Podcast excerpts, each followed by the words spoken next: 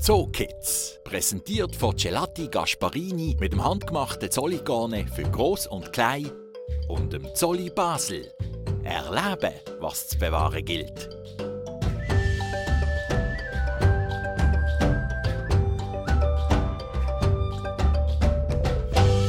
Das Tier, das wir heute suchen, hat mehr als zwei Arme und ist kleiner als der hier.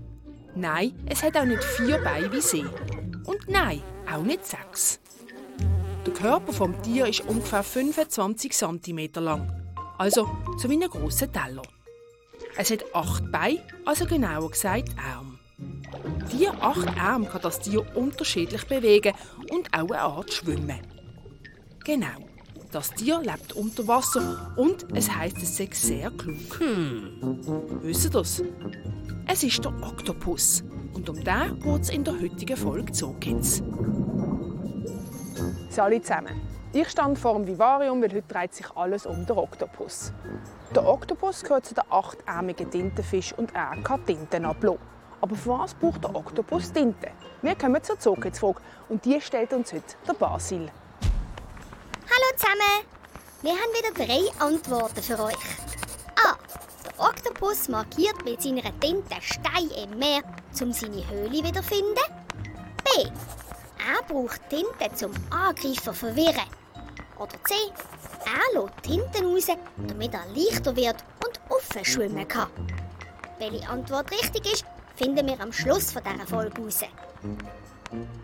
Hier im Becken 11 und im Becken 43 lebt je eine gewöhnliche Krake. Wir können auch einfach nur Oktopus sagen. Das stimmt nämlich auch. Ob Krake oder Oktopus, er lebt gern auf und in Felsen und Höhlen und frisst unter anderem gern Muscheln, Austern und Krabben. Wie der Oktopus sie Fressen bekommt, erzählt uns jetzt der André. Und zwar hinter den Kulissen.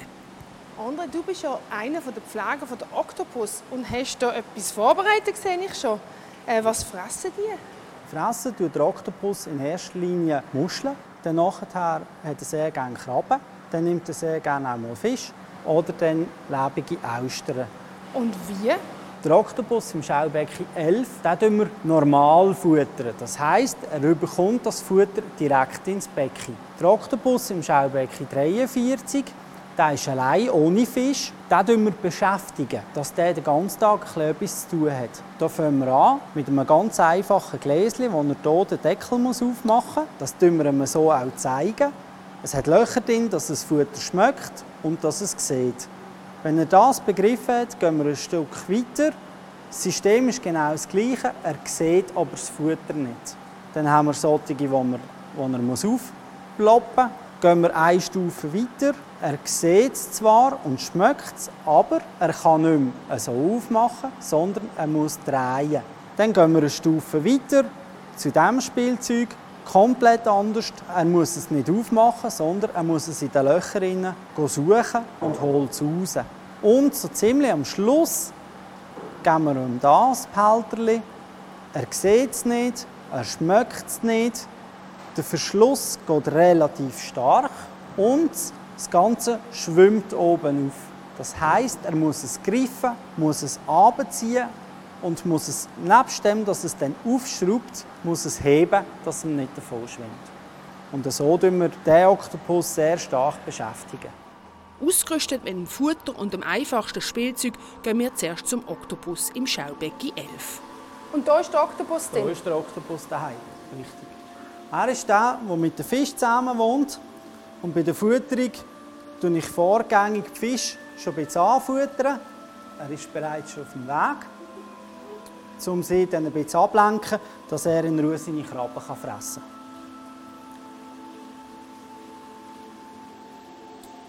Und jetzt geben wir ihm hier gerade die Krabben.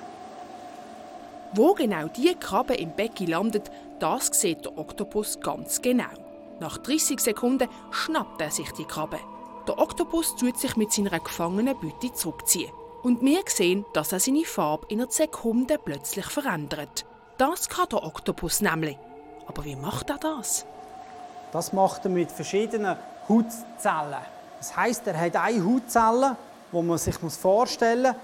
Da hat er, das sind Muskelzellen und da drin hat er die, Haut, äh, die Farbsäckchen. In der obersten Schicht hat er die verschiedenen Farben und in der unteren Schicht hat er vor allem Weiß. Und durch das Zusammenziehen und Dehnen kann er die Farbpigmente innerhalb von Sekunden wechseln.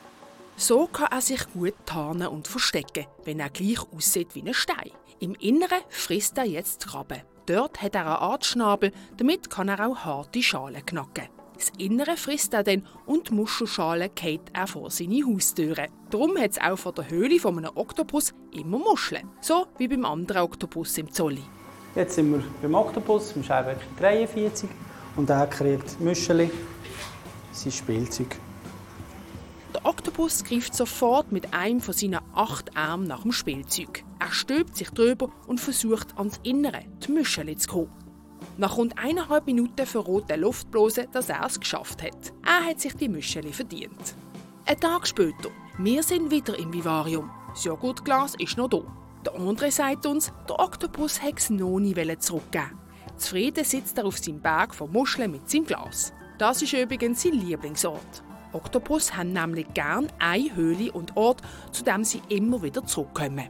Und tatsächlich, irgendwann lässt der Oktopus sein geliebtes Gläschen los. Kurz darauf bekommt er ein neues Spiel. Diesmal ist es schwieriger. Er bekommt die längliche Plastikflasche mit den Löchern. Jetzt hat es einen Verschluss zum Drehen. Ob er sich erinnern kann und noch weiß, wie das geht? Immer wieder dreht er dran, zeigt uns, was er macht. Mit seinen acht Armen könnte er gut oben festheben und unten drüllen. Mit seinen Armen schafft er es durch die kleinen Öffnungen durch, zum fühlen, was drinnen ist. Das ist für den beweglichen Oktopus kein Problem. Er ist sehr beweglich. Er gehört ja zum Stamm der Weichtiere, zu den Mollusken, wo auch Muscheln und Schnecken dazugehören.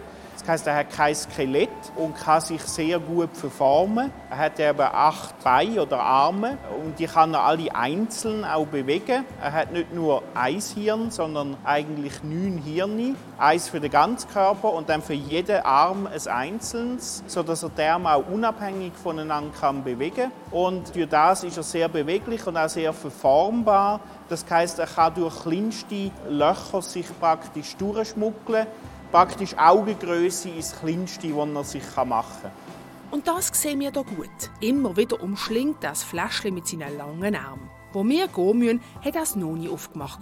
Aber genau um das gehe ich, sagt André. Es ist eben keine Fütterung, sondern eine Beschäftigung. Und umso länger ihn interessiert, desto besser. Das Plastikfläschchen hat er dann erst später aufgemacht. Es scheint fast so, als würde er ein bisschen schlafen, weil das machen Oktopus auch. Wenn sie schlafen, dann werden sie ganz hell und man sagt, dass sie sogar träumen können und dabei, je nach Traum, ihre Farbe verändern. Oktopus sind sehr klug und neugierig. In Kombination mit dem beweglich und kräftig ist es etwas, wo die Pfleger darauf achten müssen, dass er nicht plötzlich weg ist. Er kann nämlich an Land für eine gewisse Zeit überleben. Zwar nicht lang, aber für eine Flucht in ein anderes Wasser lenkt Weil er Kunststraße nicht gern spürt, hat es darum ums Becken ganz viel Grün. Übrigens, auch wenn er an Land kurz überleben kann, generell leben tut der Oktopus nicht lang. Und zwar nur, bis er einen Partner gefunden hat. Nachdem sie Junge gemacht haben, dann sterben sie, egal wie alt sie als Eltern sind. Jetzt haben wir viel über den Oktopus gelernt. Jetzt fehlt nur noch die Auflösung von der Zookids-Frage. Frage war, für was braucht der Oktopus seine Tinte? A. Der Oktopus markiert mit seiner Tinte Steine im Meer, um seine Höhle wiederzufinden. B. Er braucht Tinte zum Angreifen verwirren. Oder C. Er lässt Tinten raus, damit er leichter wird und offen schwimmen kann. Die richtige Antwort ist B. Ja, der Oktopus äh, tut, hat eine gute Verteidigungsstrategie. Er kann seine Farbe wechseln, er kann seine Struktur wechseln und kann so sich zum Beispiel am steinigen Untergrund anpassen und hofft, dass er einen Find nicht entdeckt. Wenn ein Find ihn trotzdem entdeckt, dann hat er noch die Chance, eine Tintenwolke auszustoßen. Das heißt, er vernebelt einfach sich selber und die ganze Umgebung. Und in dieser Zeit ist der Beutegreifer dann ein bisschen verwirrt und sieht nicht, wo der Oktopus ist. Und diese Zeit nutzt der Oktopus, um praktisch versteckt durch die Wolken flüchten und meistens flüchtet er in seine nächste Höhle und kann sich durch seine weiche, anschmiegsame Form dort in die Spalten hinein verkriechen. Und bis sich die Wolke verzogen hat, ist er sicher in der Höhle und der Räuber hat keine Chance mehr, ihn, ihn zu holen. So, jetzt haben wir viel über den Oktopus gelernt. Jetzt zeichnen wir noch. Zeichnen. Dafür braucht ihr einfach einen Stift und ein Blatt Papier.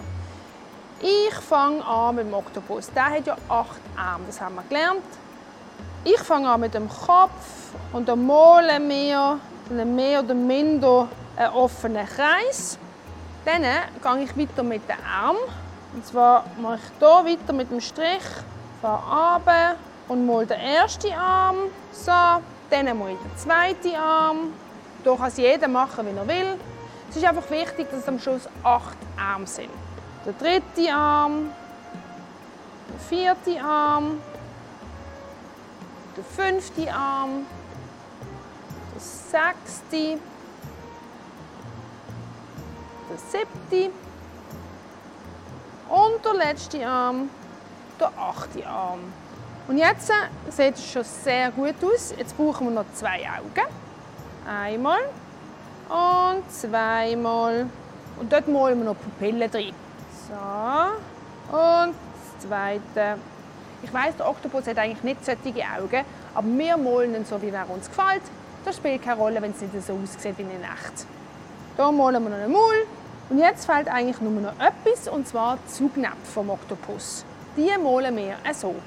Wie so kleine Hügel. Und das macht ihr eigentlich an den verschiedenen Armen vom Oktopus. Da könnt ihr es eigentlich machen, wo ihr wollt. Er hat ja sehr viele Saugnäpfe. Ich würde einfach empfehlen, dass an jedem Arm macht ihr ein paar. So viele, wie er in echt hat, könnten wir gar nicht malen. Da wären wir morgen noch dran. So. Und der herzige Oktopus ist fertig. Ihr könnt mir gerne eure Zeichnungen auf kids.telebasel.ch schicken. Ich hoffe, ihr seid beim nächsten Mal dabei, wenn es wieder heißt, so Kids läuft im Fernsehen. Zoo Kids, präsentiert von Gelati Gasparini mit dem handgemachten Zolligane für Groß und Klein und dem Zolli Basel. Erleben, was zu bewahren gilt.